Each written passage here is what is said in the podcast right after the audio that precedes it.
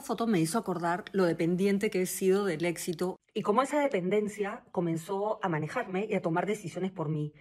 Tanto que llegaba a un punto de no inscribirme a una competencia, de solo pensar que habría la posibilidad de que no agarre medalla. El solo pensarlo me bloqueaba. No podía tolerar meterme en una competencia sin agarrar medalla. Para mí eso era imposible, como lo dice mi cara en esta foto cuando perdí el Campeonato Nacional de Aguas Abiertas. Gracias a Dios me di cuenta de esto para entender que necesitaba reconstruirme por dentro, ¿no? Para necesitaba trabajar mi, liderazgo personal para que mi aire, mi fuerza, mi motivación viniera de adentro. Si no lo hacía, seguiría dependiendo de, lo externo para conseguir algo de aire y algo de, de motivación. Y eso no es duradero, más bien es una esclavitud, porque depende de todo lo externo y todo lo que sucede afuera te va a impactar.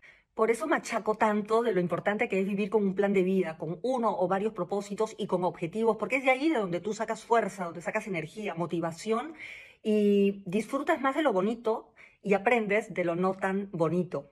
La vida está acá, la vida está en la mente y depende de nosotros imaginar la vida que realmente queremos para, para, nosotros. Nadie más que tú sabes lo que tú quieres.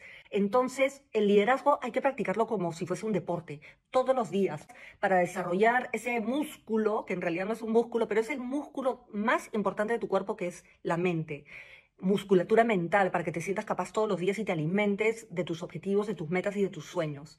Entonces, Espero que les sirva este videito. Yo aprendí, me costó horrores aprender esto y soltar esta dependencia del éxito para poder atreverme y darle un intento y, y aprenderse de mis fracasos.